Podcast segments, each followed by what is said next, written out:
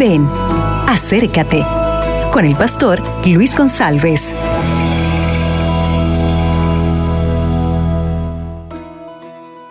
Hola, buenos días. El tema de hoy está en Romanos capítulo 6, versículo 23, que dice, porque la paga del pecado es la muerte, pero el don gratuito de Dios es la vida eterna en Cristo Jesús, Señor nuestro. O sea, la Biblia menciona la entrada del pecado en la vida humana.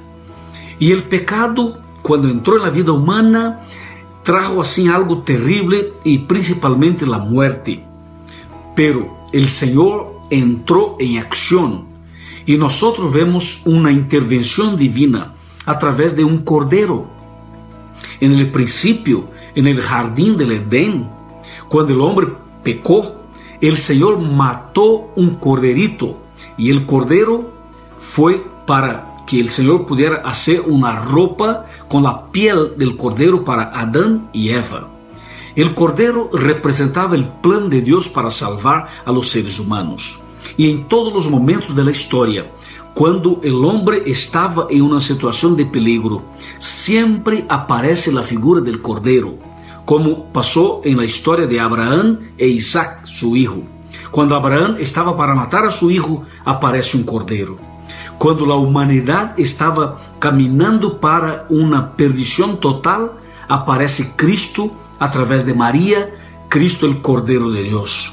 Cuando Juan el Bautista estaba bautizando en el río Jordán, apareció una persona diferente en medio de la multitud y Juan el Bautista lo miró y lo identificó como el Cordero de Dios que quita el pecado del mundo.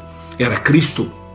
En Apocalipsis, Cristo aparece otra vez como el Cordero, el Cordero que venció, el Cordero vencedor. Sí, amigo, Cristo es el Cordero de Dios. Y en este día, Cristo está a tu lado, listo para derramar sobre ti una bendición. Cristo tiene una bendición preparada para ti.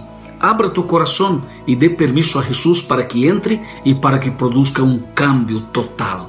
Y tengas un lindo día en la presencia de Dios. Amén.